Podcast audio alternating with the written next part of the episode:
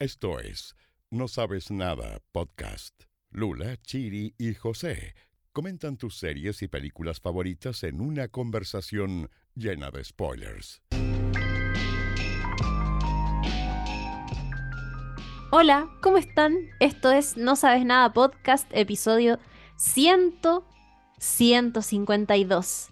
Estamos aquí en formación completa para comentar el último episodio de la serie llamada Succession y este capítulo que se titula With Open Eyes que se estrenó este domingo, este domingo 28 de mayo y que terminó tras cuatro temporadas, hizo terminar a Succession. Estoy acompañada de mis amigos de Lula Almeida y también de José Manuel Bustamante, a quienes saludo de inmediato. ¿Cómo están ustedes, amigos? Muy bien. Muy bien, amiga. Em, conmocionado, devastado y Estoy procesando. bien. No, la Lula no está bien. No está bien la Lula. Ya estoy, estoy haciendo un esfuerzo de producción aquí personal por estar presente en este capítulo. Quiero que lo sepan. Soy una persona convaleciente. Eso nomás quería decir. Sí, Pero- se. Pero muy feliz de mi preocupación. Mis amigos aquí lo saben.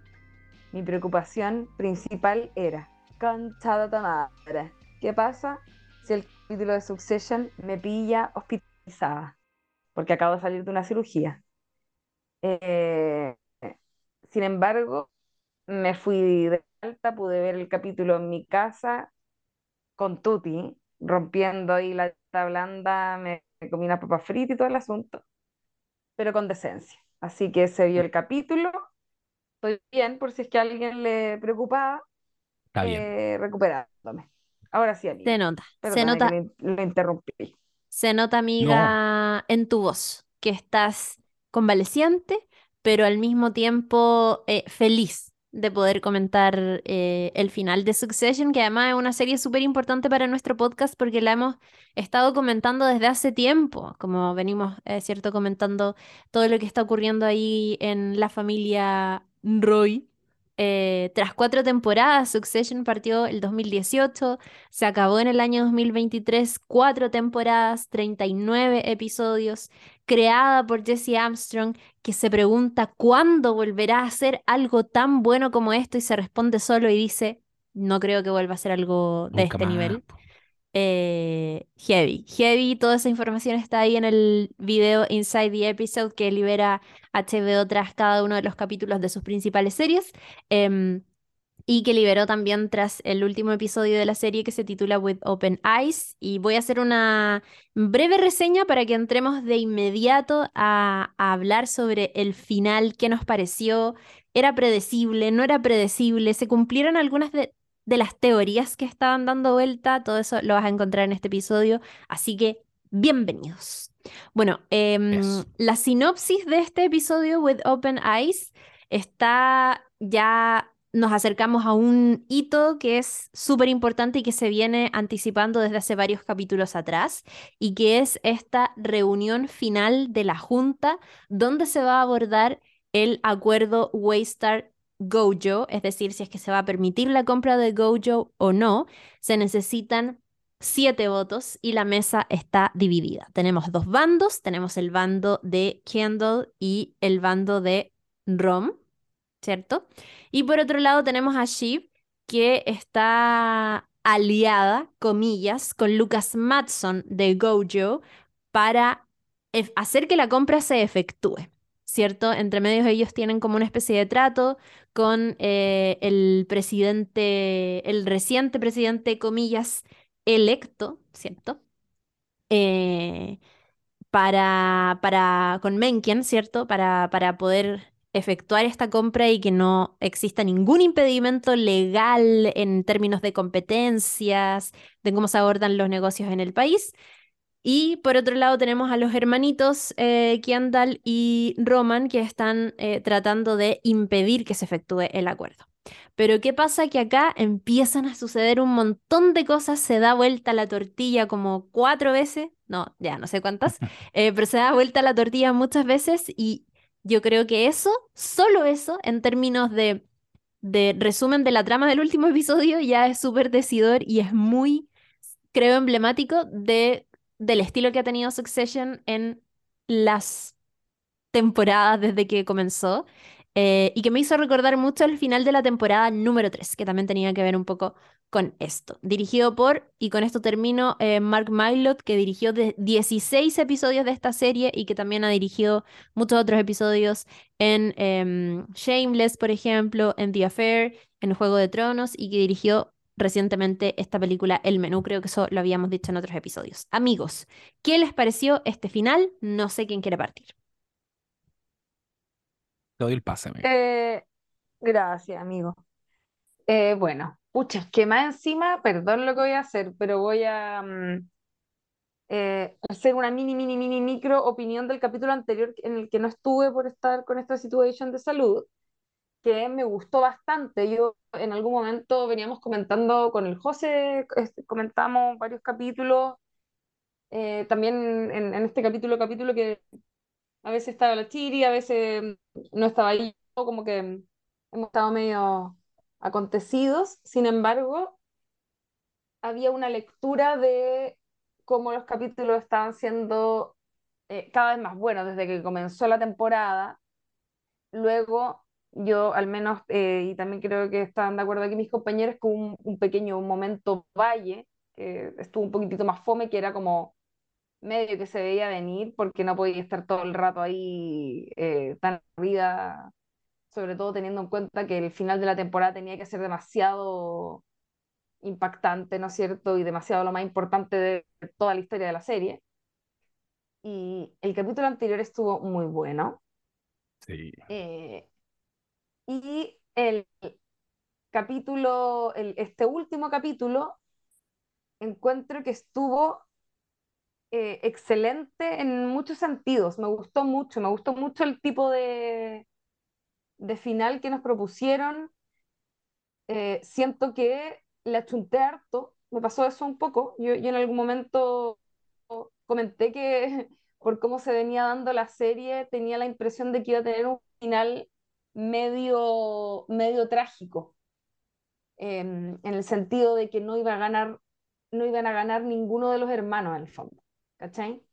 Y, y, se, dio, se dio un poco, ahí ya obviamente vamos a desmenuzar ahí apreciaciones de, del, del, detalle de, de, cada uno de los casos, pero se dio un poco de esa forma, ¿no? Había un...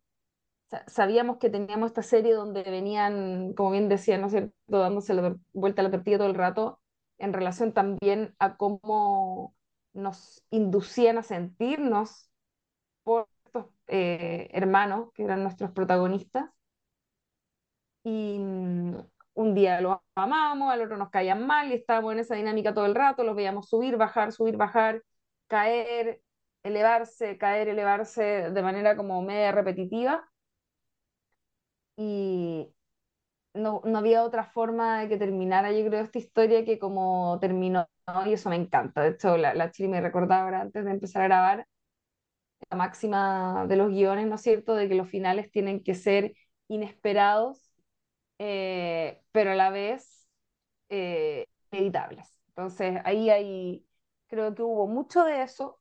En este final es como que se estuvo, se fue construyendo de manera muy intencionada hacia allá y eso me gustó mucho. Como que quedé con la sensación, yo creo que las series nunca están así, porque por algo son series, no, no es como una película que uno la proyecta de principio a fin desde antes de empezar a grabar, ¿cierto? Sino que en una serie pueden ocurrir muchas cosas en el camino, y sin embargo quedé con la sensación de que se fueron cumpliendo las cosas como las esperaban sus escritores, y eso me, me gustó bastante. Sí. ¿Qué opinan ustedes? Estoy de acuerdo. Creo que, mm, que esta serie ha jugado y ha tendido bastante al anticlímax. Estamos acostumbrados a que construye ciertas tensiones que después de un momento a otro las disuelve y uno dice como, weón, eh, Kendall mató a un tipo, ¿cómo eso no va a tener relevancia? Pero filo, capítulo de temporada siguiente, como que eso se, se arregla rapidito. loco, se destapó lo de los cruceros, como filo. Y ese era el, el estilo de esta serie. Yo creo que ya todos estábamos acostumbrados a eso. Em, no me molestaba para nada, porque igual la vida misma, ¿cachai? Si depende de uno, cuánta carga y cuánta eh, cuánta importancia le pones a ese tipo de cosas. O sea, en la vida efectivamente están los Martín Larraín donde no pasó nada, ¿cachai? Y están las otras series donde todo eh, tiene algún nivel de impacto. En este caso me pasó que si bien la serie tendía bastante al, anticlímax, en esta última temporada me gustó que Jesse Armstrong, así como dice la Lula, eh, se puso como más Mateo y empezó como a, a juntar cositas, a cerrar cositas. Por ejemplo, que Jess en el episodio anterior haya renunciado. Como buen bacán. Terminaste la trama de Yes. No era necesario. Podría haberse quedado con Kendall, pero me gustó que lo hubieran hecho porque contribuyó a, articular el escenario con el que Kendall se enfrentó al último episodio. O sea, no solo no está Rava, no solo no están sus hijos, no solo, eh, o sea, está súper solo. No está Yes. Y me hace mucho sentido que Yes lo haya abandonado porque ella era leal a otro Kendall, a ese Kendall que se enfrentaba de frente a su padre y que gritaba fuck, eh, em, fuck the patriarchy. Así se dice, patriarchy. y, patriarchy, sí. Patriarchy. Y, em, y ahora ya no es, por ahora, ahora, es un Kendall que opera políticamente para poner a un nazi en el poder, ¿cachai? Entonces, me hace sentido, me hizo sentido que...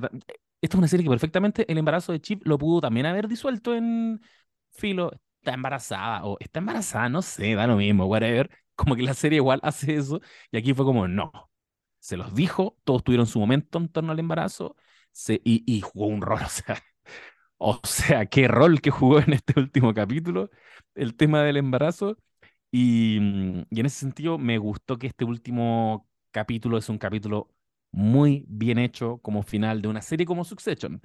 Em, para lo que venía siendo Succession. Nos dio el cierre emocional de los hermanos Roy.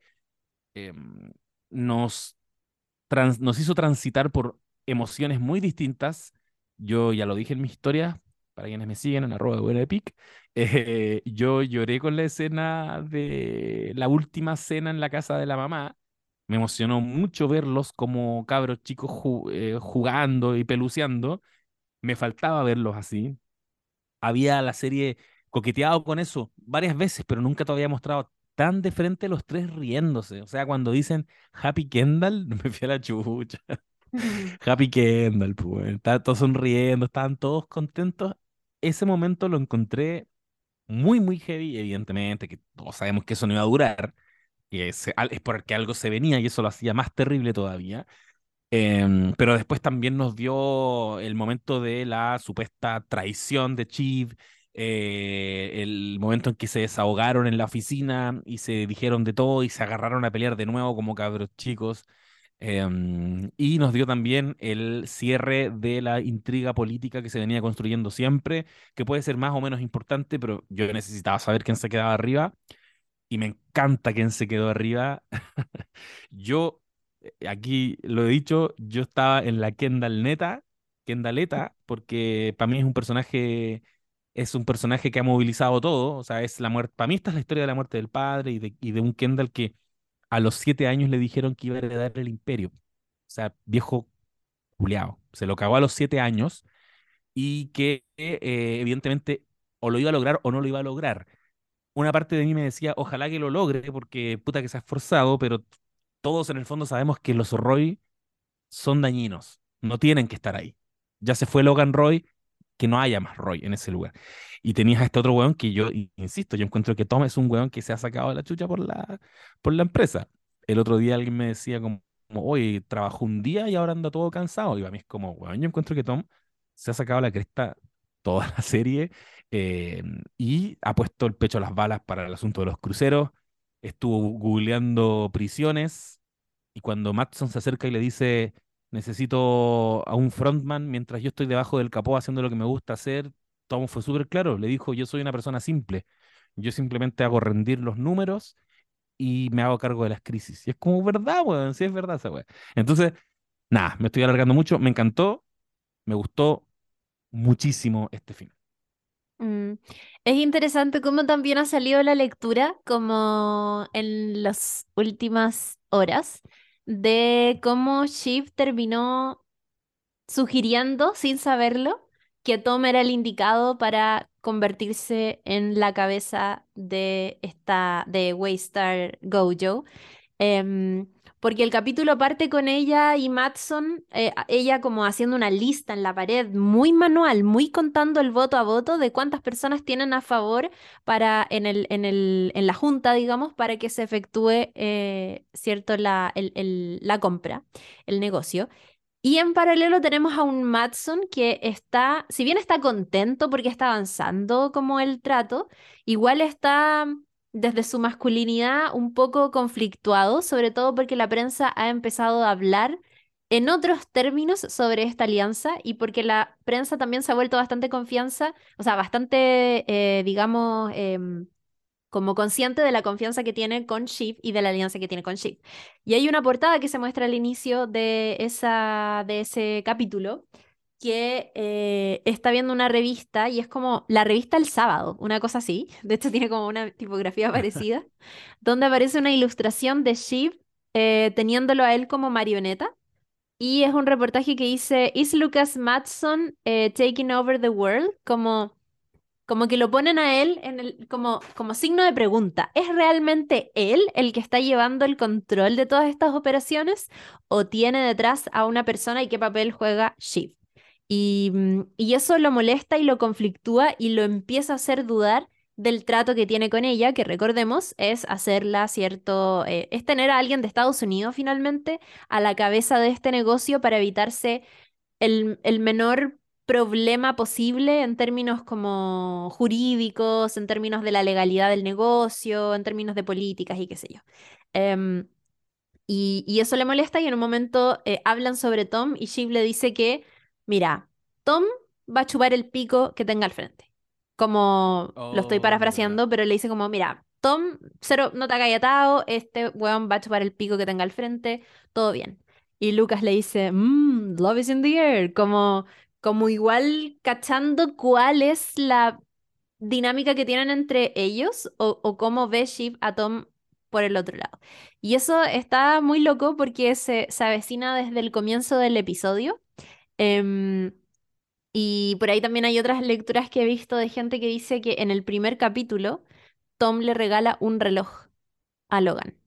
Eh, y que es como un simbolismo interesante también porque es como alguien que está esperando su momento, como, como, como siempre preocupado por, por los tiempos, por cómo eh, avanza de a poquito en, en toda esta jugada y como decías tú, José, como él a medida que iban pasando ciertas crisis siempre estaba dispuesto a poner el pecho a las balas, siempre estaba, puta, tal vez igual no trabajando como el resto de los empleados de Waystar, pero desde su lugar de liderazgo siempre estaba dispuesto a poner el pecho a las balas al viejo, siempre fue fiel al viejo hasta el final. Eh, y probablemente estableció desde ese lugar una relación mucho más cercana que cualquiera de los otros hijos, que eh, ya en este capítulo se pone como mucho más en evidencia que como realmente querían ser la cabeza de Waystar, realmente lo anhelaban Mm. por eso o realmente anhelaban ser ellos y- como en un sentido de que no fueran sus hermanos. Claro. Em, bueno, eso, eso en relación a cómo Tom finalmente es el ganador. Ahora, ¿hay ganadores realmente? Pues no sé. Eh, la mayoría, o sea, todos quedan miserables, Willa. menos Willa y, y Connor, ¿cierto?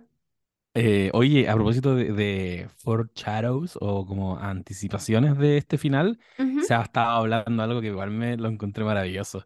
¿Cacharon que, el, eh, que Tom, este apellido que tanta risa nos daba en este podcast, Ah, eh, sí, Wamsgans, es, sí. es, es por un jugador de béisbol llamado Bill Wamsgans, que eh, es reconocido por ser el primero o uno de los más importantes en ejecutar una jugada llamada Unassisted Triple Play, que es como eh, em, hacerse, hacer como tres bases tú solo. Bueno, no sé nada de béisbol, voy a decir una estupidez, pero en el fondo es una metáfora y una analogía de esta, este autopase y esta, este, esta jugada que se hizo eh, Tom al final para quedar arriba. Y eso no son especulaciones, porque lo, lo confirmaron. Como que el, el autor de esto dijo, sí, es Wamsgans por él. Es en homenaje a este Ah, jugador a, a Will, a Will Wamskans. Entonces están empezando como a averiguar qué hizo este tal jugador y se encontraron con eso, con el, Mm. el Unassisted Triple Play. Y otras, eh, ot- otras formas que también uno podría decir que lo estaban anunciando. Bueno, lo, lo más obvio para mí es el Nerón Sporus, que es cuando que, eh, Tom, y que nosotros lo asociamos mucho al final de la temporada 3, pero ahora sí que se hizo demasiado evidente que todo lo que ocurrió era eso. Era Nerón empujando a su, a su esposa de, de una escalera y quedándose con un esclavo llamado Sporus, a quien castró y con quien se casó. O sea, en, la, en esta escena en que Tom le pone el sticker aquí entre medio de los ojos a Greg, lo están mirando como que se casaron. En ese minuto ya oficialmente le dijo, I got you, te tengo. Eh, se casó con Sporus y otro detallito, en un póster de los pósters promocionales de esta temporada, cuan- sí. Chip está obviamente mirando de frente, pero si tú mirabas su reflejo, estaba de espaldas atrás de Tom. Solo en los reflejos se configuraban otras ubicaciones. Y en el reflejo, Chip quedaba detrásito de Tom. Entonces, había pistas, no teníamos tampoco por qué atar, atar cabos, ¿cachai? Tan ingeniosamente, pero, pero parece que lo tenían súper pensado. Y, y esta idea de que Matson podría haber dejado a alguien que no fuera Chip como CEO, porque necesita a alguien que sea básicamente estadounidense y que pueda ser una marioneta de él. em, se, se- también se especuló bastante en la última semana antes de este episodio, pero se hablaba mucho de Greg. Yo subí por ahí un videito a mis redes sociales donde se dijo esto mismo que acaba de pasar, pero vinculado a la posibilidad de que Greg, como una persona que agarró tanta confianza con Matson, él fuera el CEO y sabéis que igual, igual me habría gustado. Me habría reído mucho si pasaba eso, pero me hace demasiado sentido que haya visto en esa configuración, haya visto a Tom. Mm, A mí me llama la atención como, pe- o sea, obvio que me he preguntado desde cuándo habrán tenido cerrado el final de Succession, como si Mm. habrá sido desde el principio que se sabía que Tom iba a ser esa persona, no sé. La cosa es que en el Inside the Episode, em, las cabezas de esta última temporada y de este último episodio dicen que en un momento fue bastante claro que iba, iba a ser Tom eh, quien se quedara co- con eso. Eh, pero estaba leyendo una entrevista eh, al actor en Variety y le preguntaban, ¿cuándo descubriste tú que Tom iba a ser el que iba a ganar? Em, y él dice que fue como más o menos a la mitad de la última temporada. Eh, y que Jesse, Jesse Armstrong, fue, había sido muy abierto con todo el mundo en el set porque lógicamente era una pregunta que los actores igual se hacían, eh, sobre todo en un contexto en que todos Mm. tenían más o menos como las mismas posibilidades de, de quedarse con ese, em, con ese título, digamos. Eh, y Jesse Armstrong entendió eso, entendió esa ansiedad y les dijo, miren, si quieren saber, vengan a verme a mi oficina. Eh, y en el fondo es como que no se lo reveló a todo el mundo. A veces hay actores que quieren saber y que eso les aporta en su personaje, pero hay otros que tal vez eligieron no saberlo. Y él decidió hacerlo. Así que fue como, mira, filo, quiero, quiero saber, ¿cachai? Como que obvio que quiero saber. Em, por ahí también le preguntaban sobre, eh, a ver, pese esta tradición que, que les hace Greg, ¿por qué él decide quedarse con él, como tenerlo en su equipo? Y decía como, creo que sinceramente le gusta tener a Greg cerca, que reconoce que hay un espíritu afín en, esta, en este jovenzuelo. Eh, decía que ambos, por ejemplo, son forasteros, que no pertenecen a la familia como, no, no son hijos del patriarca, sino que están relacionados de otra manera con la familia eh, y se reconocen a sí mismos como forasteros. Em, pero también dicen, weón, esto, estos, este dúo ha aguantado mucha mierda por parte de todos, aunque Tom nunca admitiría eso es verdad, ¿cachai? Como que han pasado un montón de cosas juntos, tienen muchos secretos juntos, han hecho muchas cosas juntos, han encubierto, por ejemplo, la cosa de la línea de los cruceros, y él decía, y creo que en algún punto Tom admira a Greg, como, como lo ve como una especie de mentor, medio demente, medio loco, pero igual lo ve como una especie de referente de lo que quiere eh, lograr. Y me parece interesante. También se golpearon de verdad. Cuenta como sobre esta escena de los golpes, que es increíble. Como que por fin se van a los golpes. Se golpearon de verdad. Qué buena escena. Muy buena buena escena. escena. Necesitaba eh, que Greg sacara las garras igual en algún minuto y un Greg Sí. empoderadísimo creyendo que estaba poniendo las fichas en el lugar apropiado cuando hace la llamada a Kendall y que la estaba cagando. Me gusta que Tom lo haya perdonado, eh, me, me parecía que así iba a ser, por algo que yo alguna vez dije en este podcast, que yo encuentro que Tom tiene muchos más códigos que Greg.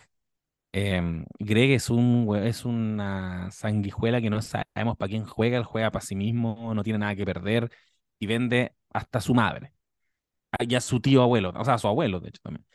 Pero Tom no. Tom hasta cierto punto espera lealtades, trata de conseguirlas, quizás se quiebran y después él se convierte en un escorpión, como queráis verlo, pero, pero hasta cierto punto Tom tiene un sistema de códigos que él respeta y en ese sistema a Greg le perdona todas las weas. Y me hace muchísimo sentido que se hayan quedado juntos y me encanta cómo queda tan descomprimido todo al final, al punto de que Matson dice frente a todos, oye, tenemos hasta Judas aquí. Me dio mucha risa eso. Pues, ya la, la humillación máxima. Igual es cierto. Amiga Lula, ¿estás con nosotros?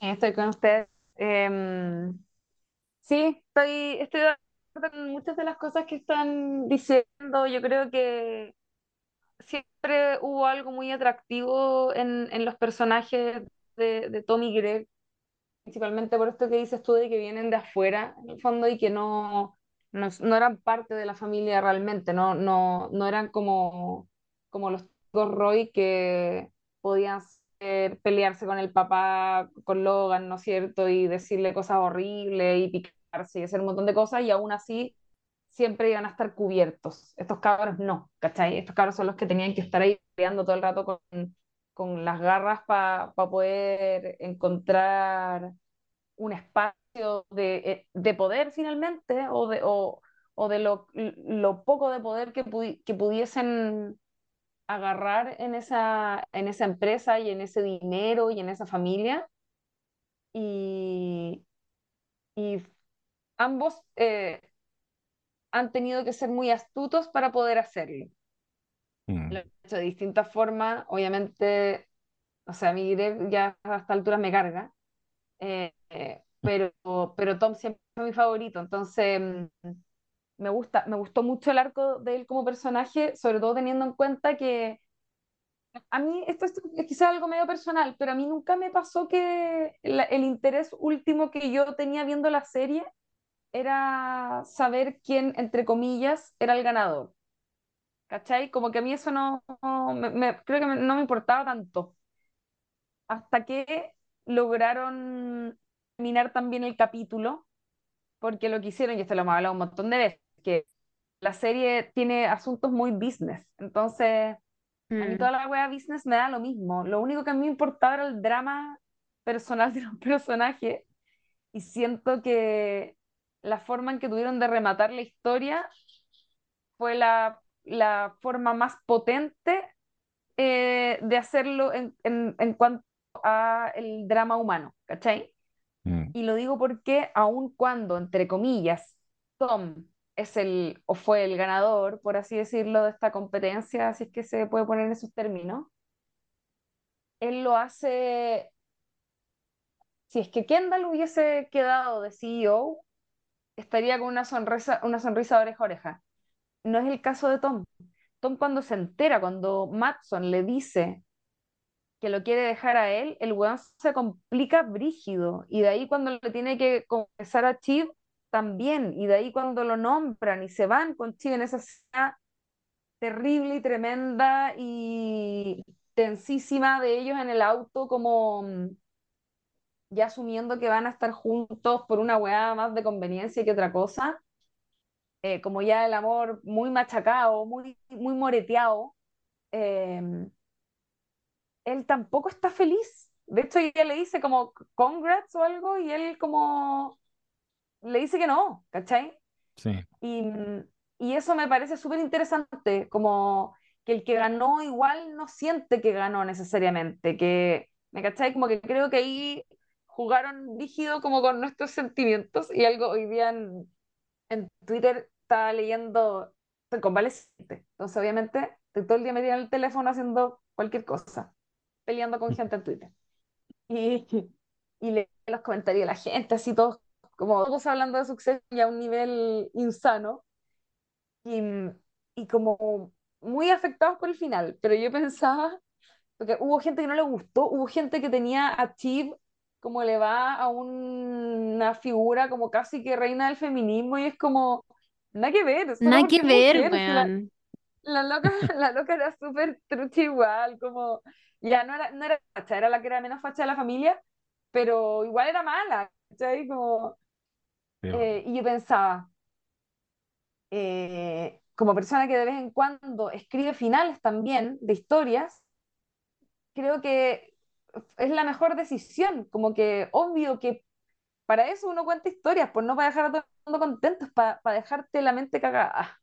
No, pero como para, para, que la, la weá te, te, quede. Si es que hubiese sido un final feliz con todos abrazados en la cocina, se te olvida, ¿cachai? Uno, uno pretende como problematizar, qué sé yo, como de alguna manera dejarte pensando y hacer una reflexión en, en, en, en, torno a todo lo que te han contado y siento que se logró de manera así, pero es que preciosa, maravillosa. Quería, aprovechando que estamos hablando de, de Tom y todo, eh, quería proponer un tema de conversación. Ah, pero, por ejemplo, el, el, capítulo comienza eh, ya con Chip, ¿no es cierto?, que está ahí como contando votos y todo este asunto.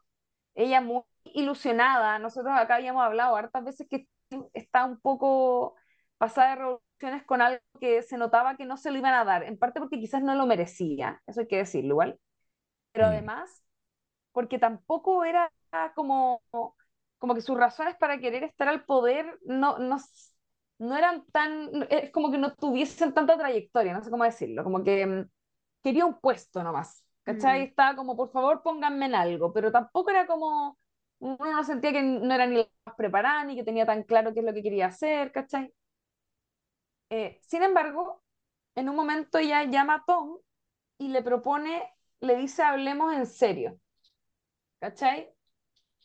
Y, y quiere hablar de la relación entre ellos. Ella todavía, después de todo lo ir y venir, y después de haberse tratado pésimo y de que él se arrastrara estas cuatro temporadas eh, por ella, y que él finalmente se hartó. Ese capítulo cuando él, cuando son las votaciones y él dice, estoy cansado. El loco está cansado de todo lo que esta weá le ha hecho pasar y que él ha resistido ahí y ha sido más fiel que la chucha con ella y la weona no termina de pisotearlo, mm. y, y, ella aún así quiere volver, que fue algo que comentamos en algún momento, mm, capítulos atrás, eh, cuando yo decía como, ay, como que la serie se acabar muy pronto para que retomen, pero como que no me hace sentido que no retomen, ¿cachai? Em, y, y, yo pensaba,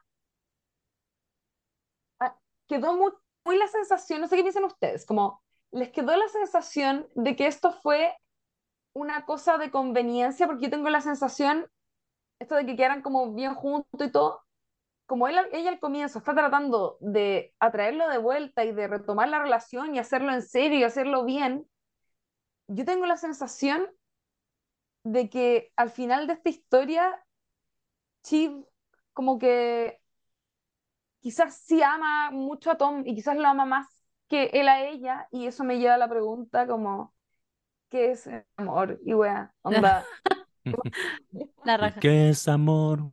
¿Qué crees tú que significa, Tom? Ah. Uno podría, uno podría decir no es amor, es conveniencia.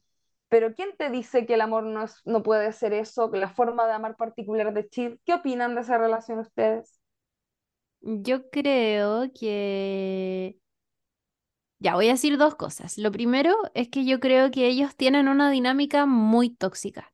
Eh, mm. Puede ser amor, no sé, yo creo que es una visión de amor que yo no comparto, em, pero creo que en su dinámica retorcida y como eternamente con hitos muy tóxicos, eh, yo creo que algo de eso hay, pero esa, esa, esa mano encima de Tom me hace pensar también que sí, quiero estar acá, ya filo, voy a tener una guagua, pero Chip no está feliz, ¿cachai? Como que en algún punto Mm. también la relación se mezcló tanto con lo empresarial y con sus ambiciones como, como económicas, como y con la figura de esta empresa culiada, que ella es como una maldición en sus vidas, que, mm, Mm. Que finalmente las cosas como que se mezclaron y creo que ya hacia el final de la serie estaban como en un punto donde esas cosas no se podían separar.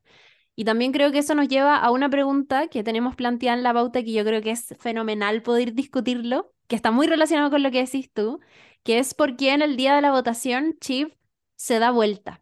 Eh, ¿cuál es, cuál, cuál fue la razón que la, que la llevó a eso? Porque, mm, claro, acá José hablaba, por ejemplo, de este momento que ellos comparten en la casa de la mamá, que, que dicho sea de paso fue la última escena que grabaron los tres eh, Sí. donde todo está feliz, ¿cierto? Deciden coronar a Kendall. Eh, Kendall, que hay que decirlo, es el único que realmente quería ese puesto. Lo quería. Ahora, ¿lo quería para hacer la pega bien? Probablemente no. Lo quería porque tenía una ambición de demostrarle a un padre que a este en este punto ya no existe, de que él sí realmente era el que le correspondía como por sangre, no sé, por la razón que fuera, quedarse en ese puesto, yo creo que sí. Pero también es interesante ver cómo esa noche Chip decide apoyar a su hermano porque se da cuenta que, que más que querer ser ella, quien se queda a la cabeza de Waystar, lo que quiere es como... No, no quiere serlo realmente, lo que quiere es un poco ganarle a los hermanos, que siempre la han menospreciado por ser mujer, que eso viene medio heredado como del padre. Y por otro lado, Roman, que está totalmente perdido después de- del, del funeral, que eso también es importante decirlo, él está totalmente perdido emocionalmente, muy afectado por este duelo, es probablemente el que está más afectado de los tres, sorry Connor. Em, y él se da cuenta que no quiere serlo realmente. Y, y ya es momento de ir aceptándolo. Lo que quiere es que no lo sea su hermano, ¿cachai? Claro. Eh, y, y hay una escena que también está dando vuelta, que es la escena donde llega Stewie al otro día, el día de la votación, y entra como a esta oficina de Logan, y está, aquí, está ahí como sentado en el respaldo, y está en una actitud muy de mierda, ya como full soy ganador, todo bien, aquí vamos a arrasar compadre, no sé qué, y entonces eh, hay una, hay, hay como un momento en que Shiv mira los pies de Kendall sobre el escritorio, sobre el escritorio. y está como, oh, no, parece que esto no es lo que quiero. Y ahí no sé qué rollo se empieza a pasar, como em- habrá empezado en ese momento a pensar, ¿y si voto en contra? ¿Qué puedo ganar? Porque recordemos que a esa altura ella ya maneja que Tom va a ser la cabeza en caso de que se efectúe la venta. ¿Lo hace Mm. porque quiere apoyar a Tom y cambiarse de bando? ¿O lo hace porque realmente cree que su hermano no puede lograrlo? ¿Cuál es la motivación ahí? No sé qué piensan ustedes. Yo creo que es clave ese momento que tú mencionas de Chip mirando a, a Kendall como pone las patas encima de la mesa y nos mostraron esa cara, que algo le hizo, algo le hizo clic ahí y ella ahí cambió para siempre. De ahí en adelante eh, se va con Stewie y van ta- supuestamente a persuadir a, la- a Sandy, a alguien que todavía podían, que todavía estaba flexible en el, término, en el, en- en el ítem votos. Y hay una elipsis, hay algo que nosotros no vemos, no vemos. Y ella vuelve modo killer y vuelve así caminando como en una actitud bien como algo va a hacer. Se sienta y, y con algún grado de dudas y como de tormentos dice, eh, sí, estoy de acuerdo con la venta, se da, se da vuelta. Entonces yo creo que se le juntó que se le metió esa semillita cuando vio a Kendall en esa posición de empoderamiento como, loco, no quiero, uno, no quiero que este weón sea porque porque se lo dice, porque me, me- le disgusta y porque también se convierte ya oficialmente en una especie de Logan Roy, es como entender que, que no, no va a ser bien este weón en ese cargo de poder, solamente va a hacer daño. Y yo me imagino, pero estoy ya especulando, yo me quedé con la idea de que Tom debe haberla contactado a ella en esa elipsis, Mm, porque Tom, cuando descubre que Greg los delató y que estos ya se rearticularon para, para hacer caer el trato, se lo comenta a Matson y Matson empieza como, empiezan a llamar, como mueven la raja y empiezan a hacer sus llamadas telefónicas. Tienes razón. Tenían, un- tenían un rato para hacer su última gestión. Y lo único, lo único que podían hacer realmente era dar vuelta a Chief. Porque Tom, y por algo nos pusieron esa escena que mencionaba la Lula recién, Tom eh, re- recibió eh, una... Le pidi- Chief le pide a Tom, quédate conmigo para que te puedas hacer cargo de, la- de los cabros porque es mucho mejor que estemos juntos, etcétera, etcétera. Tom sabe que Chip quiere algo de él. En el fondo es eso. Tiene alguna cartita que usar. Y yo creo que la debe haber usado.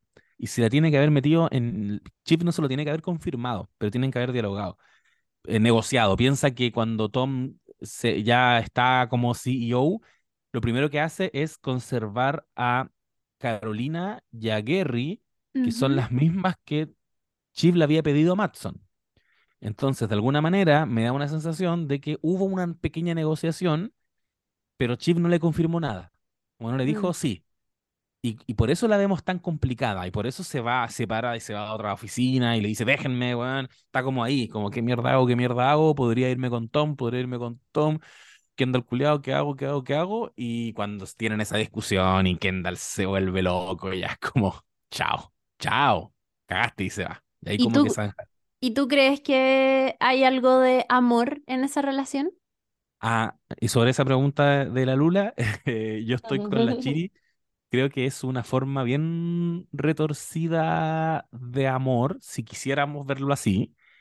Pero em, a mí me pasa que yo creo que es lo que le dijo Logan en un capítulo hace temporadas atrás. Eres, eres demasiado cobarde como para buscar algo mejor. Entonces te decidiste estar con un weón que tú sabes que no te llegan en los talones. Porque así estás con la tranquilidad de que nunca te va a dejar. Y yo creo que Chip de verdad no se atreve a ir a buscar algo mejor. No se atreve, bueno, mm, quizás justificadamente, quedarse como madre soltera, pero no se imagina articular emocionalmente otra vida, más que la que conoce con Tom. Entonces, eso lo que, lo que yo creo, yo creo que lo que ella hace ahí es súper autodestructivo y Tom lo sabe. Hasta cierto punto, Tom igual la salva cuando le dice que no. Es como, Chip, no volvamos a esta weá, ¿cachai? No es bueno para ti, no es bueno para mí, como, no. Y ella como, no, pero es súper es súper bacán que ya nos dijimos todo. Y yo creo que cuando uno se dice todo, ya como que está todo bien, po, ¿no? Y es como, weón, no, po, dejaste heridas ahí abiertas, weas que obviamente van a aflorar, y ya les pasó en esta misma temporada, si tuvieron su revival, tuvieron sexo toda la noche, a la mañana siguiente Tom le, rega- le llevó el desayunito, le regaló un, un escorpión, y en la noche estaban peleados de nuevo, ¿cachai? Entonces... Tom ya no quiere pasar por esa weá. Él una vez le dijo a ella, yo no sé si estoy, si la felicidad que me, si la tristeza que me produce no estar contigo sería superior a la tristeza que me produce estar contigo, ¿cachai? Entonces, mi sensación es que al final del día es eh, 100% utilitario esto que hace Chief. Es, ya, me arrimo a Tom. Bueno, quedo de CEO, pico. No sé cuánto va a durar eso, pero hay quienes decían que esa fue la transformación de Chief en su madre. Sí, Estar, co- ser la esposa de un CEO, claro. que no te en una relación que no va para ningún lado y que no te pesca. Eh, Amigos, dense cuenta. Ah, es como amigos dense cuenta. Y Tom, Tom ya se dio cuenta, pero necesitaba el voto. Si mm. Tom fue súper frío, yo creo que él, para él fue como listo, soy CEO de esta weá. Me falta un voto.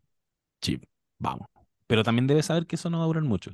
Igual creo que en el estado de la Mm. relación que está, que es como que los dos entienden que es una weá por conveniencia a estas alturas, creo que en ese contexto igual tiene lógica esta idea de, mm, de creer que si ya se dijeron todo, obvio que está todo bien, ¿cachai? Si como que Mm. qué más les queda, si ya saben que la weá es por conveniencia, como que lo, lo, lo, lo último que nos queda así en última instancia real es ser como lo más honesto hasta con las weas más feas que sentimos por el otro, Sí. ¿cachai? Como que ¿quién más? ¿Para qué te voy a ocultar esta wea si esto ya es arreglado, si esto ya es falso? Como... Sí, pues, ya es negocio creo- nomás. Claro, como que creo que ahí me hace sentido eso igual. Em, Le falta decirle, tenía olor a poto. Como que, ¿qué- ¿qué más me falta decirte? Eh, hediondo. Tenéis la, ca- caca más hedionda que olío en mi vida. Asqueroso Avanza tufa. Roncai dijo, ya qué más. pero se lo van a decir todos. Pobre, pobre cabro o pobre niña que va a criarse en ese. Ay, sí, bueno. Salven No, a, esa salven persona. Igual yo proponía esa pregunta de, a propósito del amor, porque yo pensaba, uno, uno, o sea, uno- obviamente ahora en los tiempos que corren además, uno está tratando como de educar el amor hacia algo sano, pero yo me atrevería a decir que uno no elige cómo ama ni por qué ama, ¿cachai? Como que mm, Claro. una persona como Chiv que viene de esa familia, no me cabe duda que, que lo que impulsa a amar a una persona pueda, pueda ser por las razones que uno, idealizando, diría que son las razones equivocadas, ¿cachai? Pero, pero esa relación como medio sadomasoquista que tenían con Tom era como, eran muy el uno el otro en ese sentido también, ¿cachai? Entonces, mm, Mm. eh, yo pensaba, ella de alguna manera, ahora por primera vez, a él lo va a ver como alguien merecedor, como alguien un poco elevado en algún sentido. Y, y ahí me, me llamaba la, me, me llama la atención que eso haya comenzado antes de saber que él iba a estar al poder, ¿cachai? Entonces como que mm, Claro. creo que va a ser, por supuesto va a ser infeliz, sin embargo, eh, creo que igual se merecen el uno al otro para el pico, como que no me, no, no creo que sean una pareja dispareja. Quería em, preguntarles, porque ya algo que se ha hablado mucho es, es obviamente lo que ocurre cuando van a la casa de la mamá, la cena, bueno, en la cocina pasan un montón de cosas. Yo pensaba en un momento, la mamá llama primero a Chip y dice que vaya. Ya, y como que Mm. no quiere que Kendall vaya. Entonces después, después de toda la situación, yo pensaba, esa vieja habrá, habrá querido que fuera Chip para que su pareja les vendiera este business que tenía como a ellos dos sin Kendall. que mm, había, había una cosa ahí media rara con, con esa situación. Em, Sí. pero sin, sin embargo, lo más llamativo, obviamente, es que, eh, bueno, se toman decisiones. Chip se entera de, de- de que en realidad nunca la quisieron poner al poder, Matson, ¿verdad? Y llegan a la conclusión de que Kendall debería ser el, el CEO, quedar como CEO y un poco tratar de arruinar esta venta a Gojo. Y está esta escena que es súper bonita de la playa, eh, en parte porque es como media rara, tiene como una sensación, bañarse en el mar de noche es rarísimo, como que podrían haber tiburones, están embarcados por lo que entendí. Sí. Em, un mar cálido, ¿no es cierto? Eh, Kendall se va nadando como se interna en el mar y se va a la balsa que está un poco más allá y sus hermanos llegan nadando eh, hacia él para coronarlo en una situación mm, visualmente es bien interesante también porque ellos están como por debajo, ¿no es cierto? Él está sobre la balsa como elevado por sobre ellos, los Sí. hermanitos están como con el cuerpo sumergido en el, en el agua. Luego, esta situación de la cocina, que es lo que eh, quizás formalmente se llamaría el descanso del héroe, ¿no? Este momento en el que po- podríamos decirle también mm, eh, eh, como la calma antes de la tormenta y ese tipo de, cosas, ¿no? Como un momento de distensión en el que Kendall y, todos en realidad, por primera vez, eh, que la pasan bien. Y algo que hemos hablado en este podcast es que estos hueones son súper millonarios y sin embargo nunca están disfrutando de todas las cosas que tienen, de todos los lujos que tienen, de todas las comodidades que tienen, siempre están enojados, picados, incómodos con algo, pasándola mal, peleando. Y es, este es el único momento en que lo vemos pasarlo bien em, y, ríen y juegan, ¿no es cierto? Y disfrutan de la manera más sencilla posible, en una cocina, ni siquiera en la casa de ellos, encima es como en la casa de la mamá donde lo están retando porque sacan un queso del refri, eh, jugando con comida, haciendo travesuras, ¿no es cierto? Obviamente, claramente es una referencia al momento en que todos fueron felices e inocentes, cuando eran niños, por supuesto, y cuando Claro. lo peor que podía pasar era que te trataran por comerte algo o comer algo asqueroso, ¿no? que creo que ahí hay como una escena súper rescatable a pesar de que no avanza en, en acción, no, la, la, trama no está avanzando en esa escena, sin embargo se tomaron un buen tiempo de relajo, de descanso para mostrarnos a los cabros riéndose, pasarla bien, la Chiv le tira ahí su topo dentro del, de la mezcla. Chiv le tira su pollo, por loco. ¿Verdad? ¡Qué asco! Oh, y, y Jeremy Strong se tomó esa wea. Sí. Actor de método. Qué asco, Se tomó esa wea. Ya. Eh, sí. No, O en qué esa escena, para mí es lo mejor del capítulo. Yo, mm, yo creo que es muy importante eso que tú dices, la des- el descanso del héroe, que es como esa escena en Game of Thrones cuando están todos tomándose el copitiwi antes de ir a la guerra. Pero este es un descanso de gente que no sabe que se va a sacar los ojos después, pues se supone que son todos aliados, Claro. pero uno sabe que no. Hay una cosa simbólica ahí también cuando le dan el, el batido, el batido de mierda que le dan, que de nuevo el rey, porque todo el rato hay, hay- como tú decías, decías, como tú decías, hay, hay como varios simbolismos, estoy como el enfermo del jade. verdad, verdad, verdad. Eh, cuando ellos quedan debajo, claro, en el agua, el agua que ya no lo vamos a volver a repetir, es, es, es un portal en la vida de Kendall. Siempre hubo, siempre él buscó el agua, siempre él buscó la libertad, el, el mar y, sanarse y un montón de significados que le podemos dar. Me, me, me encantó que cuando van baja- bajando esa escalerita y llegan a el mar, por supuesto, la coronación de Kendall es en el mar. Y, y que ellos se acercan, efectivamente, están como inclinados ante él, ante el rey, lo coronan y después él también está sentado más arriba que ellos en la cocina y se, se siente muy como medieval todo, como que de verdad era como una bruja, Chiv, pasándole el batido. Y, y, y, Roman así como un duende que están como envenenando a Kendall, como no es un juego obviamente, eh, son cabros chicos peluceando, que eso es lo que más me, me más me- conmovió, me conmovió, pero si uno visualmente quisiera quedarse con lo que está pasando, es súper piteado, le están dando un batido porque un batido digno de un rey, si tú les pones ropajes de la Edad Media, están envenenando al rey ahí. O sea, era como una sentencia de muerte. Eh, Chief nunca lo coronó. Roman nunca lo coronó realmente. Em, y, y yo digo que es, de mi- es mi escena favorita por todo aquello y porque necesitaba eso. Y después cuando supe que, que fue la, la última escena que grabaron, es como obvio. Obvio que está toda esa química. Obvio que están hueveando de verdad. Y, me emocioné mucho porque pensé en esa felicidad que se les arrebató a estos cabros. Es verdad, ellos nunca disfrutaban nada, pero tampoco son tan responsables de esa weá. Ah, supimos ayer que a Kendall le ofrecieron, o sea, el viejo lo manipuló desde que tenía siete años. ¿Por qué chucha le dices te vas a quedar con todo tú?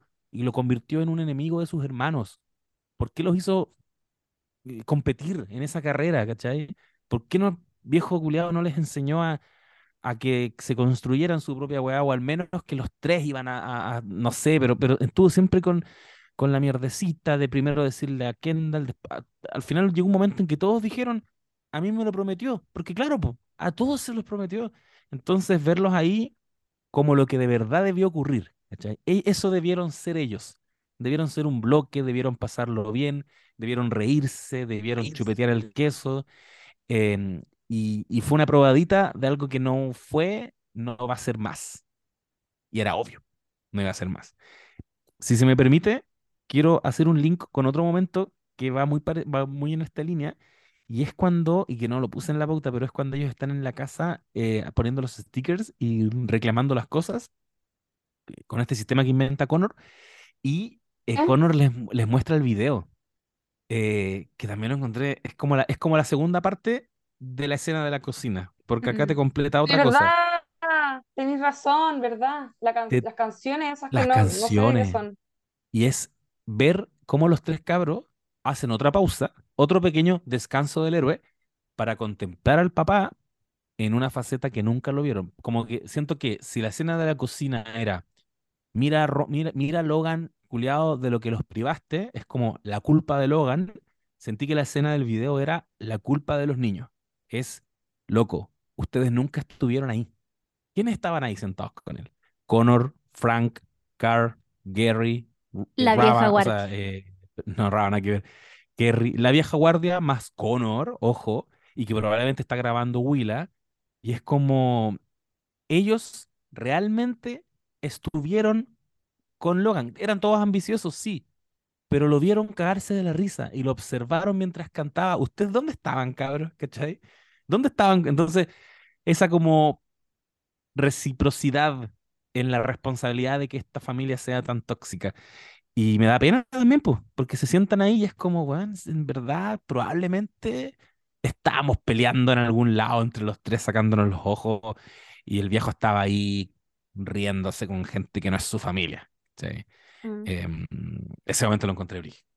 Igual quiero Sí, decir, heavy. amigo, que el, el- el momento de la cocina, cuando tú dices como no lo estaban coronando en verdad, para Mm. mí sí fue real esa coronación. Como que yo creo que, que ese Sí. momento de verdad los, los, los compenetró, ¿cachai? Al igual que como se un- pero tal, pero tal vez más profundamente que lo que vimos al final de la temporada 3. Eh, solo que yo creo que la llegada a Waystar y como toda esa gente que está fuera de este grupo de los tres, envenena cualquier cosa, ¿cachai? Como que Mm. yo creo que ese momento demuestra que los tres sí pueden ser bacanes, sí puede haber algo de luz en sus corazones, en esos corazones infantiles que pareciera que se quedaron para siempre como en ese deseo infantil de 7 años, de 10 años, de quedarse con esa empresa culiada. Em, pero claro, en un lugar donde hay playa, donde está la mamá, donde no está Logan, porque Logan ya fue, eh, en un lugar donde no está la vieja guardia, donde no existen los Toms, donde no existen ni sus propios hijos, ¿cachai? Como que yo creo que Mm. es como una infancia arrebatada que volvió a reflotar en ese momento de alto dramatismo y de mucha tensión entre ellos tres como en una vida adulta, eh, pero yo sí me lo creí, quiero decir eso.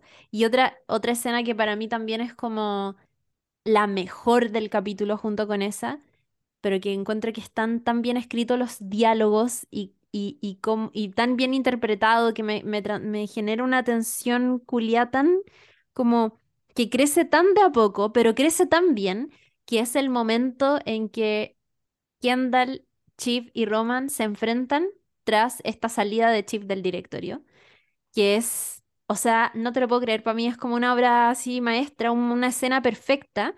eh, y aquí solo como que lo voy a separar antes de seguir hablando de esa, pero también la escena en que Kendall abraza a su hermano, a- abraza a Roman y lo, Mm. lo, lo presiona acá contra su pecho y lo acaricia y lo consuela y le da unas palmaditas mientras le reabre las heridas. Que eso para mí es como listo, se convirtió en, en, en Logan Roy, se convirtió en su padre, sigue esta relación tóxica, dependiente y maltratadora que tenía su papá con, con su hermano menor, eh, y la encontré de las cosas más retorcidas y más brutales de toda la serie, como que quedé para la cagada con ese momento. Em, y claro, y después tenemos todo lo que pasa en esta sala cuando em- como ya está, Kendall está en un nivel de desesperación tal que empieza a decir cualquier wea. O sea, acá tenemos, por ejemplo, el diálogo maestro en que eh, Roman le dice, oye, bueno, al menos Shiv lleva a un verdadero heredero. Y le dice como, ¿qué estáis diciendo, no? Es que mi papá creía que tus hijos como que no eran tuyos. ¿Qué estáis diciendo, weón? No sé qué. Creía que los tuyos eran bastardos. Eh, Shiv diciendo, es que ¿sabéis qué? No creo que lo, que lo, que lo hagáis bien. Esa es la verdad. No creo que lo podáis hacer bien.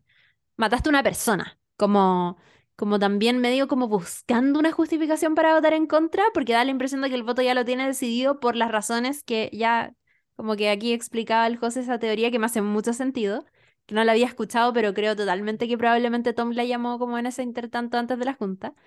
Y yo creo que ya lo tenía decidido, entonces para mí Chip ahí solamente está tirando el argumento que se le venga a la cabeza. Es que yo creo que no lo vaya a hacer bien. Mataste a una persona. ¿A cuál? ¿Cómo que a cuál? Onda, ¿cuántas personas mataste? No, no, eso era mentira, yo lo inventé porque estaba en un momento de, de, de como de desesperación que necesitaba que estuviéramos unidos los tres. Chao. Se, se, se van como a las manos y Roman parece tener un momento como de cordura cuando dice, weón, ¿qué te vaya en contra de Chip? Está embarazada, imbécil, como... Chao. Lo encuentro increíble y me Sí. encanta demasiado esa escena. Como que yo creo que es de mis favoritas junto con la de la cocina, aunque la de la cocina por sí sola es como mucho más icónica, pero este momento es maravilloso. Alto clímax. Yo Sí. solamente quiero decir que eh, en la cocina les compré todo también. Quiero, tengo mi Ah, ya. corazoncito y por eso lloré. Yo decía que en un nivel como simbólico me pasó algo con esa escena, específicamente pasándole el batido, como que dije, nos quieren decir algo, no algo que ellos están sintiendo, Ujú. sino que nos están diciendo alguna cosita quizás de lo que se viene después. Eh, estamos envenenando al hermano, ¿cachai? No, pero Nah, yo, yo, yo lloré. Yo, yo lloré en esa escena. A mí el tema hermano, ustedes saben que somos cuatro hermanos, entonces, y, y yo soy full Kendall. Yo soy full Kendall. Amigo, ¿cómo pudiste tomar partido por esta gente? Que, que son cuatro, Amigo, a... amigo, son millonarios. No te quiero juzgar, pero son millonarios. Ah, Sí, pero yo tengo otro tipo de fortuna. La amistad y el amor de la gente. Ah, te cacho. Eh, bueno, yo, yo quiero decir que sí, ese clímax brígido, eh, Chief, bueno, todo, todo el elenco ahí, todos los tres, que eran Colkin, Sarah Snook, eh, Jeremy Strong, dejándolo todo, no te lo puedo creer, las caras de cada uno, el nivel de complicidad. Em, y cuando Kendall, bueno, y vuelven a quedar en ridículo, vuelven a ser not serious people, como les dijo Logan Roy, es heavy, ¿cachai? Es, Mm, es el momento en que se destruye todo, ya está bien. Chief dio el tiro de gracia y, y no dio el voto, pero solo no dio el voto para activar lo que realmente era Kendall. No era un líder, ¿cachai? mm. Sí, se puede poner en modo killer y- y dar un discurso maravilloso en el funeral. Sí tiene habilidades para ser CEO, sí, de más que sí. Pero también es ese weón que se descontrola y le grita a Chief, me das asco. Esto, esto es asqueroso. Em, agarra a Roman y, la- y le empieza a apretar la cabeza, así como en, en, la- en el juicio por combate de Game of Thrones. Y le empieza como a, apre- Brutal. a apretar la cabeza. Y yo me fijé que la única razón por la que lo suelta es porque Chief sale de ahí. Y.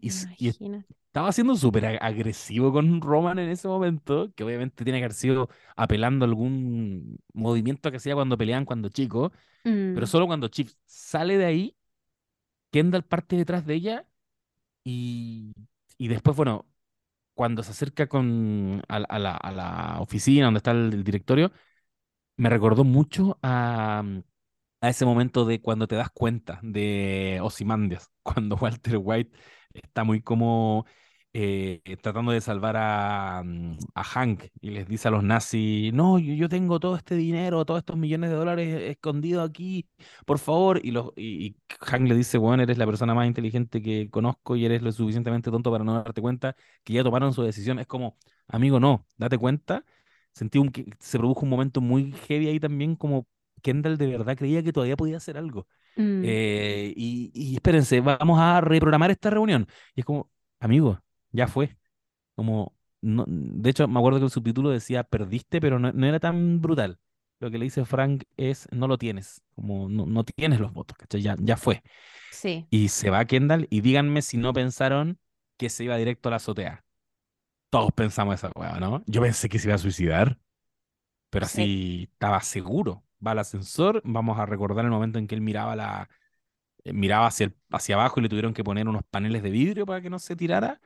Eh, dije, "Oh", pero marcó el uno, se fue para abajo. Igual estaba así como, weón, ¿qué va a hacer? ¿Qué va a hacer? Y, creo que el final, final, final, apela un poquito a eso. O Kendall quedó, eh, quedó deambulando como un zombie. Eh, cuando tú decías, Chiri, eh, que él es el único que quería realmente ser CEO, a mí me pasa que sí, yo creo que, yo creo que todos lo querían, todos lo, lo, deseaban, solo que era eso era lo único que quería Kendall. Kendall ya no llegó a un punto en que no desea nada más. Claro. Por la, de- la depresión en la que está sumido, él cree que eso le va a inyectar algo de vida y Mm. se lo quitaron y le dice a Chip, pero esa es la desesperación. Si tú me quitas esto, yo no tengo nada, yo estoy hecho solo para esta weá. ¿Verdad? Y efectivamente, ¿Verdad que le quedó, con nada, ¿cachai? Entonces Mm. cuando anda caminando por el parque, oh, ese es otro de mis momentos favoritos, con La, la cagó. Puta, el weón que actúa bien, weón. Desde el momento en que ya fue, Sí. chao, seco. Probablemente se va a ganar como Emmy, Globo de Oro, toda la weá. Sí. Aunque, aunque yo creo que mm, Kieran Culkin también ha estado tan bien en esta temporada que no sé si ahí deberían como repartirse, yo creo, entre actor principal y como poner a, a Jeremy eh, Strong en principal y a Kieran Culkin como en reparto con Tom, seguramente, con, con el actor de Tom. Eh, porque, weón, todos lo, lo hicieron tan bien, loco. Chip Sí. seca, como. Incluso em, Lucas Matson, Skarsgård, loco. No, Muy bien interpretado ese weón, también. yo creo que va a ser la serie más nominada en la historia. Yo creo que esta, esta ceremonia de los Emmy ¿Mm? va a ser la serie con más nominaciones. No puedes Puede dejar ser. afuera a ningún weón, a ningún Mm. weón, si se- seamos realistas. Y yo que soy el, el más fanático de Better Call Saul, ya entregué, ya, ya eso lo, lo, lo solté, ¿cachai? Bob Odenkirk y Rhea Seehorn entregaron sus mejores actuaciones de la vida y de, la carrera, de su carrera y se lo merecen mucho, pero chao, chao, las actuaciones de Succession son otra weá y la música y la foto y, y los extras y todo, ¿cachai? Onda, yo pienso en Kerry, solo en Kerry, en su duelo, tratando de, de Zoe, Zoe Sanders, creo que es el nombre de ella, tratando como de controlarse y con esas convulsiones, eh, todos tienen un momento demasiado brillante. Y, y antes lo que iba a decir, muy cortito, que ese momento final de Kendall en el parque, con Collins siguiéndolo, que no es otra cosa más que el fantasma de Logan Roy, po. Es, claro, lo tiene que seguir porque es el guardaespaldas, tiene que, no puede andar caminando por la vía pública, pero todos entendemos que en verdad lo que está haciendo es evitar que se suicide. Porque es Logan Roy, Claro. te estoy mirando, sigo aquí, detrásito tuyo. Mm. Uf, brígido. Lo único que hereda, finalmente. Lo único que hereda. Cuático. Así como Tom, Cuático. lo único que hereda es a Greg. Increíble, weón. Puta, me gustó caleta el final.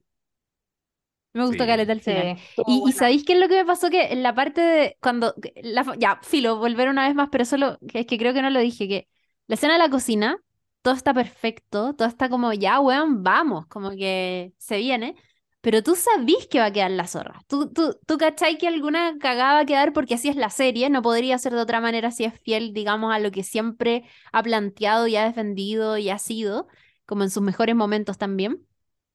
Pero lo interesante es que pese a que tú sabías y que se venía como una cagada de proporciones, era muy difícil saber qué exactamente iba a pasar, ¿cachai? Como que habían muchas Claro. piezas jugándose el todo por el todo y cuando ahí alguien decía como, Juan, podría haber sido Greg, era totalmente posible también, como que habían muchos escenarios Sí. posibles y lo interesante era que pese a que sabía y que se venía un derrumbe de toda esta ilusión, no teníamos cómo saber, o al menos yo no, no, no pude ver o anticipar qué era exactamente lo que iba a ocurrir, ¿cachai? Sí. Como en esa junta y todo. Y eso, bacán igual. Totalmente de acuerdo. Eh, sabíamos que tenía que pasar algo, pero no sabíamos dónde estaba. ¿Dónde estaba esa, ese explosivo? Yo solo para cerrar quiero decir que el otro momento que me gusta muchísimo y lo pasamos muy por encimita es cuando llega eh, Tom, Matthew McFadden, McFadden, que es de los actores que más me ha gustado ver en pantalla. Qué manera de hipnotizarme este weón con esos ojitos brillosos que expresan tanto y esa Mm. capacidad de ser un de ser Mr. Darcy Es y lindo él. es bonito y, y como un weón flemático y con esa voz, con esa voz como tan eh, particular que tiene para hablar y al mismo tiempo ser un cerdo con Greg, esa dualidad, weón, era como, muéstrame todo el rato este weón, muéstrame el spin-off de Tom y Greg y, eh, y me encantó verlo ganar porque quería ver cómo reacciona Tom cuando gana, cuando llega a la cima, ¿cachai? Y llegó, se le acerca a Hugo y lo mira por encima, porque bueno, es grande, igual el actor no tiene ni que mirarlo y, empieza como a escrutar la habitación y empieza ahí a, salvar a los que va a salvar y a eliminar a los que va a eliminar, entre ellos Frank y Carl. Fueron ya, así que van a poder irse ahí con su Golden Parachute y irse a sus islas que compraron eh, o que compró Carl. Y, cuando se le acerca Greg, yo estaba aplaudiendo. Para mí, para mí fue uno de los highlights de esta wea. Eh, que se acerque la rata de Greg después de haberlo traicionado. Weón, Oh, el weón tan- chanta. descaro, pero weón, chanta máximo. Y cacha que lo salvaron, pues, weón, porque Mm. algo ve de él. No sé si tú lo dijiste, Chiri, pero eh, se, se ve a sí mismo un poquito porque, bueno, Tom tiene sus códigos y le ponen el sticker, weón, y, y recogen la escena de los stickers. Los tenía ahí guardaditos, le pega uno en la cara y le dice, I got you. Perfecto. Es demasiado perfecto. Eh, Perfecto. ese momento quería, quería rescatar y bueno, después Tom saliendo y todo, ya, empoderadísimo. Y esa mano. Ah, y alguien dijo en Twitter, lo encontré muy divertido, que este actor, Matthew McFadden. McFadden, nunca lo voy a poder pronunciar, em, tiene dos de las, de las como momentos de tomarle la mano a su pareja más icónicos. Mr. Darcy, cuando le roza un poquito la mano, y, y ahora cuando se sube al, al auto y, y pone la mano así extendida, como terrible, ¿cachai? Cero amor Terrible. y una mano que se le posa encima como diciendo te poseo, ¿cachai? Está ahí, estás a merced mío. Es como una, una, un simbolismo de poder igual. Em, Con eso con cero, Tom. con cero, con cero pasión, además. Es como la tomada de mano más tibia de la historia de la humanidad. La cago. Em, uh, solo para que me, digan es- ustedes, ¿qué, le- qué piensan de Roman bebiendo martini? Oh, Ah. eso, cuéntame, ¿eso era una referencia como a Gary? Parece que sí. Eso, leí, cachando. pero, pero personalmente no me acuerdo de eso y cuando lo leí quedé como para adentro. Pero alguien puso como en Twitter que era el, el trago que siempre pedía Gary. Eso, eso entendí. Yo no tampoco lo había observado, pero también caché eso en redes. Alguien lo dijo y quedé para adentro porque yo personalmente no me acordaba. La cagó que no me acordaba. Así que si alguien está escuchando esto, comente eh, la Mm. interpretación sobre eso. Bueno, la interpretación que hacen en el Inside the Episode es que Roman volvió un poco al punto de partida, como que es toda esta pelea, negocio, mm, feudo con los hermanos, fue como una especie de paréntesis en su vida, porque él puede volver a ser como el playboy, el niño playboy que mm, es desubicado, que se masturba como en la cima del edificio, como, no sé, como era Roman al principio. En cambio, para Kendall, esto es todo lo que tenía. Y ya fue. Mm. Y esto es un duelo de proporciones. Y por otro lado, para Chip se le viene igual el infierno, como que está en una relación terrible, eh, no ganó nada, va a tener que vivir como la esposa del CEO, un poco como a la, como ser lo mismo que su mamá fue en algún momento. Y Roman es tal vez el que sale más, más como mm, tranqui de los tres en ese sentido. De Como los tres, sorry Connor.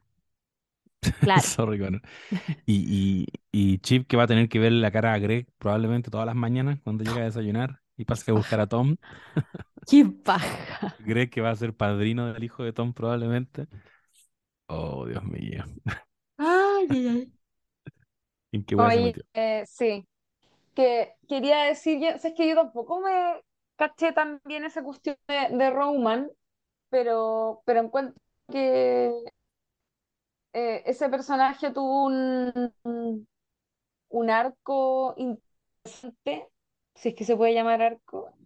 No sé, yo creo que no cambió mucho, pero, mm, pero pensaba en, en esta frase que dice Steve en un momento, dice, él no quiere asumirlo, pero él no quiere quedar a la cabeza. Como él no quiere ganar, pero no puede decir que no quiere ganar. Mm. Mm. ¿Cachai?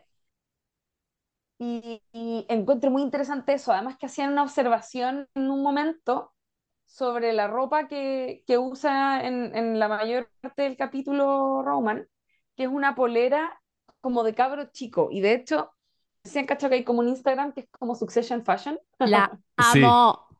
Bueno, es muy bacán. Y podéis- eh, básicamente puedes ver todos los eh, outfits, eh, cuánto, qué, qué prendas son, qué marca, el valor que tienen, y son ropas carísimas, obviamente. Y esa polera que tiene puesta Roman como una polera de supermercado de niño, ¿cachai? Oh. Y, y es muy decidor. Yo creo que esa decisión es muy consciente a nivel no solo de- como de vestuario, sino que de, de, de- de están contando, teniendo en cuenta que él iba como muy eh, sobregirado en algún momento con también querer estar al poder y como un poco parecerse al papá. ¿Se acuerdan? En algún momento él como que se estaba empoderando mucho. Y con la muerte del papá de Logan, Roman, Roman queda mal, y es que más mal quedan. Y, o sea, más mal queda, perdón. Y, y, no puede dar su discurso en el funeral, por ejemplo. Eh, y también se quiebra en este capítulo en un momento como que con, con, con este asunto de las heridas, como que medio que manifiesta que no se quiere mostrar por las heridas, pero no son las heridas físicas, claramente, está afectado por otros lados. Mm. Eh, eh, y bueno, esa escena con Kendall la encontré brutal, cuando lo empieza a apoyar en el hombro, como abriéndole toda la- todos los puntos que tiene sobre la ceja. Eh, pero además él, él es como el que más se asume destruido de una manera quizás más desarmada, cuando, cuando se agarran y tienen toda esa situación, Kendall como que está tratando de, de pensar en estrategia y Roman le dice, tú- como tú- yo lo veo claramente, da lo mismo, le dice, como, da lo- como todo da lo mismo. Y siento que, mm, que quedó, que lo, lo decía alguno de ustedes hace un rato, que quedó como liberado de manera más genuina quizás de todo este peso, ¿cachai? Es la guagua, de alguna manera, si bien supuestamente tiene la misma edad de, de Chip, es la guagua claramente, es el niño, ¿cachai? El cabro chico de Sí. la weá y que em, eh, como que creo que por eso decía que si es que hubo algo, porque siento que quedó un poco donde mismo, ¿cachai? Eso pensaba. Mm. Sí. Excelente capítulo. Eso quería decir, excelente capítulo, excelente final, como que un final muy digno de HBO, muy digno de HBO, y, y con potentes imágenes finales de sus personajes. Sí, Eso, tengo que Sí. decir, nada más. sí, es verdad. No, pero- digo. ¿Y Nicolas Brittle? Oye, sí. No, todo, es- Todo- todo muy bueno ¿Quién es y, Nicolas mm, Brittle? y ¿Quién decir es que Nicolas también... Brittle? compositor. Ah, yes. Mm. Que por eso estaba el meme como Nicholas Brittle en el último episodio de Succession y era como una persona en el piano en la playa mientras le salen fuegos. La última vez que sonará ese hit. Olvido. No, muy bueno. Em, oye, igual quiero decir que yo en mitad de la temporada me, bueno, acá ustedes y yo lo, lo comenté ahí como para los adentros. Yo en algún momento de esta última temporada estaba como que no, no, no, no, no veía Succession, weón. No, hubo como tres semanas en que estuve viéndola tarde. No, no me sentía muy llamada a verla, sobre todo porque me sentí un poco sobrepasada como de tanto término mm, financiero. Como que Mm. no entendía, weón, me costaba seguirle el hilo, pero probablemente era también porque estaba con algunas cosas como en la vida personal, como con la cabeza en otra parte, pero me pasó eso a mitad de la temporada y qué bueno hacia el final que ya como que logré subirme de nuevo a la Successioneta. La Lula dijo que te habías bajado de la Successioneta en uno de nuestros podcasts. Yo dije que te caíste en un lomo de toro. Me caí en un lomo de toro. Te caíste en un lomo de toro de la Successioneta. Me caí, Eh, sin pero qué, duda. qué bueno que volviste. La Una- gente te una buena- extrañaba. Los no sabes nadites lo hacían Sí. explícito. Que vuelva la Chiri, que vuelva la Chiri. Y caché que yo en el, en el capítulo que hice en solitario, en el Oye, qué buen amigo, ¿sabes qué? Sorry, pero te quiero felicitar por esa wea. No, gracias, Demasiado amiga. bueno, demasiado bueno. De hecho, yo lo empecé a escuchar antes de ver los capítulos, cuando lo publicaste, porque eso me delata, me puse al día como, mm, no sé cuándo, no sé qué día fue, el- al- el- este sábado creo que me puse al día. Oye, muy buen trabajo, amigo, eres seco. No, muchas gracias. Me, Sí. me es muy significativo que lo digas tú. Em, y Vos lo digo. quiero decir que en algún minuto hacia el final yo hice- expliqué, bueno, por qué no estábamos, todos teníamos nuestros asuntos, pues tú estabas Ujú. súper, ref- no sé si resfriada, pero estabas como muy enferma. La, yo, yo tuve una contractura hace poquito, tuve licencia tres días la semana pasada. No, Porque. No me dio Ya- desgarro, pero yo lo sentí como un desgarro. Iba- ¿Y sabéis por qué? Por el sedentarismo. No, es que yo creo que estaba en frío, corría un semáforo que estaba yéndose la luz verde, me pegué un pique jalado y cagué en la mitad. Amigo. Y estábamos todos así como con un poco convalecientes. Bueno, la Lula ya lo explicó. Y eh, al final yo dije, entonces, bueno, les agradezco que hayan llegado a este punto, porque yo sé que la Chiri tiene su fandom, la Lula también tiene su fandom, y a veces quieren escucharnos a los tres, y un poco estoy yo hablando 50 minutos solo, como que hice esa explicación. No quería dar pena, pero agradezco la avalancha de mensajes que eso generó, como yo soy fan tuyo, y como mandándome mucho amor, y no lo vi venir. Eh, les agradezco mucho, que yo sé que fue en respuesta a ese comentario que hice, pero también eh, creo que es genuino que, que me tienen harto aprecio los no sabes nadites, los quiero mucho. A todos y cada uno que me han escrito, fue como, fue como la moda escribirme estos días, todos así como, yo también quiero decir, y me, me entregaban su testimonio. Me gusta mucho. Sobrado de amor.